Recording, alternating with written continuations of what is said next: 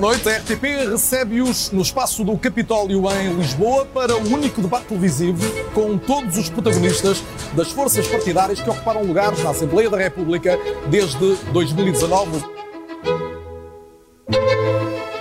Viva! Está com o Expresso da Manhã. Eu sou o Paulo Baldaia.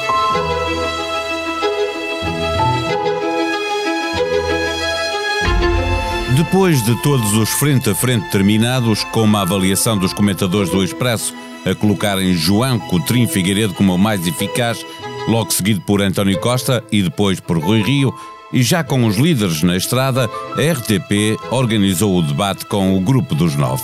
No dia seguinte, à polémica com o voto em mobilidade do líder do PS, o tema não foi a debate, é normal, incidentes de campanha, polémicas estéreis duram sempre pouco tempo. O que continua a ser central é a questão da governabilidade. E se o Chega continua a exigir fazer parte de um governo, também é certo que os outros partidos de centro-direita não querem grandes conversas com André Ventura. À esquerda, o PS continua de costas voltadas para o Bloco e para o PCP, mas é cada vez mais evidente a vontade de juntar os deputados eleitos pelos socialistas, pelo PAN e pelo LIVRE. Neste episódio, recordamos os quatro momentos do debate: governabilidade, economia, saúde e declaração final. Mais de um milhão de clientes já têm contas valor BPI. Contas multiproduto. Uma solução com um conjunto de produtos e serviços para gerir o seu dia a dia e sempre acessível através da BPI App ou do BPI Net. Saiba mais em bancobpi.pt. O debate começou como começou a crise política, com os partidos de esquerda a responsabilizarem-se mutuamente pela crise. Esta crise política é uma crise que se somou a uma crise pandémica. O país precisa de estabilidade e de estabilidade para quatro anos. Quando a política do governo resolve os problemas das pessoas, há estabilidade. Olha, ponho até a coisa ao contrário. Não há governos mais estáveis que os governos de maioria absoluta, mas as vidas das pessoas com governos de maioria absoluta são os mais instáveis possíveis. Quando o João Oliveira diz que são necessárias respostas às pessoas, tivesse o Orçamento de Estado 2022 sido aprovado. Nós, no dia a seguir às eleições, não vamos estar a discutir um orçamento. Vamos estar a discutir um contrato de governo para Portugal que resolva as questões fundamentais. À direita, Coutrinho Figueiredo acusava António Costa de não dizer para que quer o voto, Ventura punha as cartas na mesa, o CDS trazia o fantasma de Pedro Nuno Santos e Rio aproveitava para tentar impor a bipolarização e a lógica do voto útil.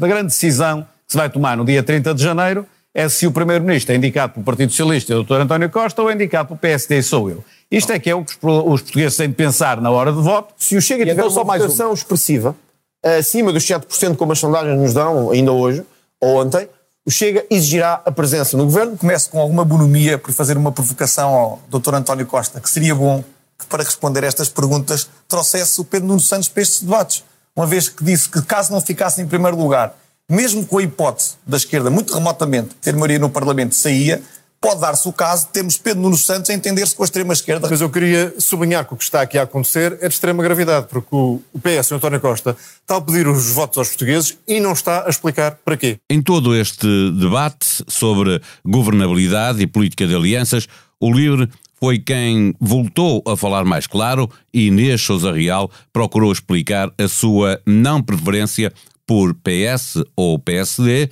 com a própria afinidade que os dois partidos têm um com o outro. Para já, a convergência que tem existido na Assembleia da República tem sido, de facto, PS e PSD que mais têm convergido no, na sua votação. É importante que as pessoas tenham a consciência... Em relação aos diplomas do governo, o PAN está à frente do PSD, mas é uma precisão. Não vale a pena ter grandes uh, jogos de sombras chinesas com esta questão, que é uma questão simples em qualquer lugar do mundo. Se houver uma maioria à esquerda, nós seremos parte da solução. Se houver uma maioria à direita, nós seremos parte da oposição. O tempo corria e foi nas questões da geometria política que se gastou mais tempo, não sendo até possível terminar o tema seguinte, política económica, antes do intervalo. Começou desta vez Catarina Martins com uma acusação ao PS e a resposta pronta de António Costa a defender que a economia cresceu acima da média europeia. O PCP voltou a pôr o dedo na ferida, lembrando a falta que faz uma revisão da legislação laboral e Inês Souza Real a repetir que é preciso taxar os poluidores. Defendemos que devemos taxar as atividades poluentes, criar uma taxa ambiental precisamente e acabar com as borlas fiscais de quem está neste momento a ter mais ganhos e que ainda por cima polui. Não, não é por decreto, porque subir por decreto sobre os salários da administração pública no setor privado tem que ser por via da contratação coletiva que tem estado a, a catucar, infelizmente, por falta de medidas que revoguem as normas gravosas da legislação laboral. Em 2015 diziam-nos que era impossível valorizar salários ou pensões em Portugal. O próprio Partido Socialista queria cortar nas pensões 1.600 milhões de euros e nós provámos que se podia fazer um caminho diferente. Entre 2016 e 2019, a economia portuguesa cresceu sete vezes mais do que nos 15 anos anteriores. Neste esquerda-direita, a vida corria mais fácil para o bloco de direita, que se apresentou mais coeso, fazendo de António Costa o seu alvo preferencial. Doutora Catarina Martins diz, eh, eu não concordo muito, porque diz que é preciso baixar o IRS, é preciso baixar o IVA da eletricidade. Eu acho que é preciso baixar o IRC, o IVA, o IMT, o IMI, é preciso baixar tudo. Isso eu, eu até acho que é preciso baixar tudo. Só que nós só podemos baixar aquilo que o orçamento permite. E as governações à esquerda o que têm feito é o contrário, não é baixar, é subir sempre a carga fiscal. Voltou a não responder porque é que tantos países nos ultrapassaram e a resposta foi, ah, essa história explica. Portanto, corremos o risco daqui a 4 anos, ou 8, ou 12, estamos a fazer a mesma pergunta ao António Costa ou outros responsáveis do Partido Socialista. Mas sabe porque é que a história E- e explica? a, É porque e a foi resposta vai ser, a governo. história explica. É muito simples. Não é a história não explica. É, António- António Costa, não é a história que explica. É o sistema político e o sistema económico desses países que é muito mais robusto do que o nosso e produz muito mais, muito mais crescimento. E de repente, peço desculpa de acabar com este conto de fadas que a esquerda em cor vem entoar como se tivéssemos vivido seis anos maravilhosos, mas é importante dizer que os anos da geringonça conduziram Portugal ao aumento brutal da carga fiscal, aumento da dívida pública para 185% do PIB, a diminuição do rendimento disponível das famílias e mais, ao aumento do índice de pobreza de Portugal para cerca de 43%. Hoje tivemos aqui um- um- uma expressão que ficará na história, que é António Costa dizer que o nosso atraso económico, a história explica. Não, a história não explica. O PS é que explica o nosso atraso económico, não é a história. Nós fomos ultrapassados nos últimos 10 anos pela Letónia, pela Lituânia, pela Checoslováquia. O que a história não explica, e não explica, acabou por ficar mal explicado, mas o que seguramente a história registou é que a Checoslováquia já não existe. Existem a República Checa e a Eslováquia. Certo é que António Costa também registou que à direita e à esquerda queriam, nesta altura, fazer dele o bombo da festa. Não, se não desculpe lá, eu depois de levar de pangada de todos tenho direito a defender-me. Todos não é bem assim. Nesta altura do debate já se percebia que a eco-geringonça está a fazer caminho e foi Rui Tavares quem acabou por ajudar o líder do PS, devolvendo a João Coutrinho Figueiredo a piada que tinha feito sobre o esforço do moderador para conseguir respostas de António Costa. Eu queria começar por saudar o Carlos Daniel, porque há bocadinho perguntou ao João Coutinho de Figueiredo várias vezes se a proposta da taxa única da iniciativa liberal beneficiava mais os mais ricos e não teve a resposta direta que devia ter tido, que é sim. As sondagens indicam que a saúde é a principal preocupação dos portugueses, lembrou Carlos Daniel, lançando a primeira pergunta a Rui Rio: deve ou não deve a saúde ser tendencialmente gratuita? SNS tendencialmente gratuito. Mantém? O socialista doutor António Costa tem, inventou agora a narrativa que nós queremos pôr os portugueses a pagar. Sim, pagam através dos seus impostos, mas mais, não, mais nada do que isso. E eu até tive o cuidado de trazer o programa do PST em duas páginas, é referido duas vezes o tendencialmente gratuito. Seguiu-se António Costa a garantir que a sua governação é um exemplo de equilíbrio, melhores serviços públicos com menos impostos. Aquilo que tem sido o equilíbrio desta governação é que nós temos conseguido reforçar o investimento nos serviços públicos, ao mesmo tempo que temos conseguido diminuir os impostos pagos pelos portugueses. Da direita e da esquerda choveram críticas ao governo e trocaram-se acusações entre os dois blocos. Comecemos pela direita. Ouvir António Costa é como sentarmos no sofá e vemos o filme da nossa vida. É fantástico, é fabuloso. Uh, parece que não é o país em que 2 milhões de consultas foram adiadas. 2 milhões! Não foi 100 mil em 2000. 2 milhões de consultas adiadas. Meio milhão de cirurgias ficaram por fazer nos últimos dois anos. Porque se nada for feito, já foi aqui dito, o SNS tem que ser salvo, o SNS tem graves problemas de colapso, de retenção dos seus profissionais, de listas de espera. São, coisa, são problemas que só vão piorar a demografia, vão piorar os problemas do SNS. Eu acabei de ouvir do Dr. António Costa e uma vez mais entramos eh, no domínio do esotérico. Parece que está tudo bem na saúde. Não. Contratámos médicos. Ó, doutor António Costa, eu gostava de saber onde é que estão os médicos de família que prometeu há seis anos atrás e há um milhão de portugueses que ainda não têm médicos de família. Da direita para a esquerda, este não foi um bom momento para António Costa, que ainda tentou uma aliança de última hora, mas Catarina Martins não foi em conversas.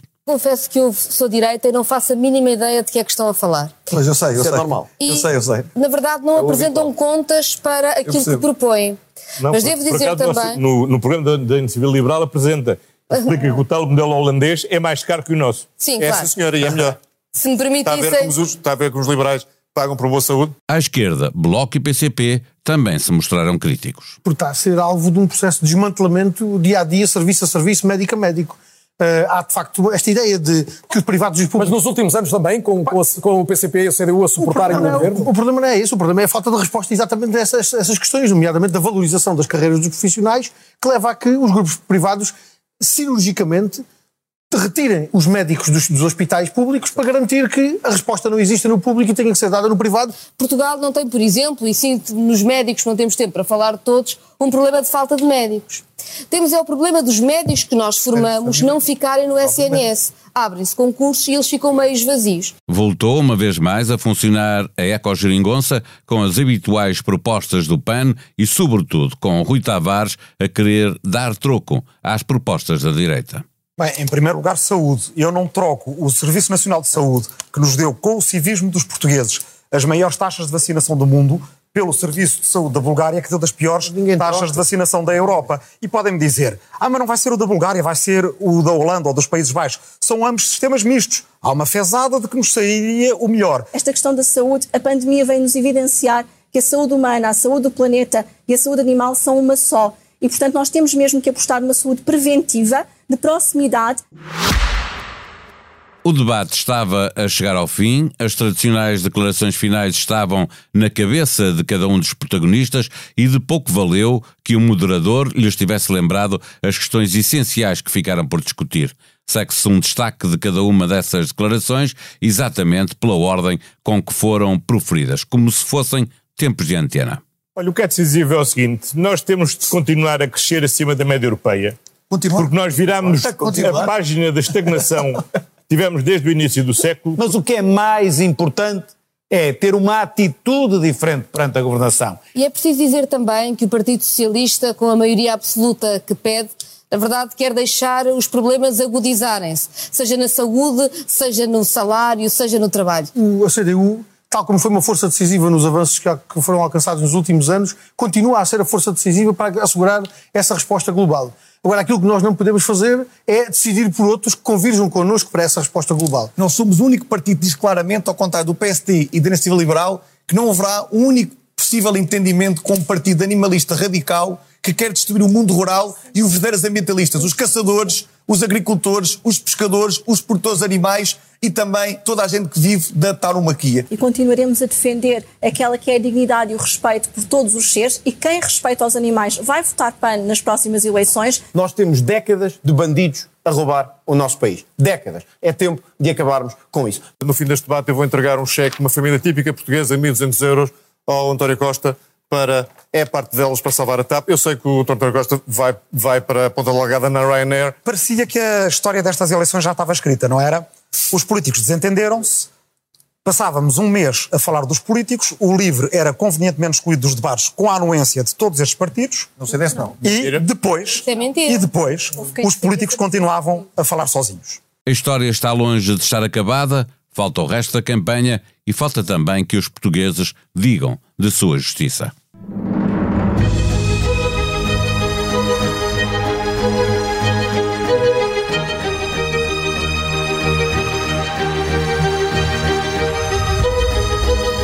Na Tribuna Expresso, Frederico Varandas anunciou a recandidatura à presidência do Sporting. O atual presidente considera que o primeiro mandato deixou o clube muito, muito, muito melhor do que em setembro de 2018. Eleições são a 5 de março. O mais insaciável goleador do futebol internacional é, novamente, o melhor jogador do mundo para a FIFA. Robert Lewandowski repetiu a vitória de 2020, ganhando o prémio de melhor jogador masculino do ano nos troféus The Best. Fica o conselho para ouvir um outro podcast acabado de sair, A Noite da Má Língua, quando a Covid encolhe, a má língua estica, mais de 4 centímetros. Tem de ouvir para perceber porquê. A sonoplastia deste episódio foi de João Martins. Voltamos amanhã. Até lá, tenham um bom dia.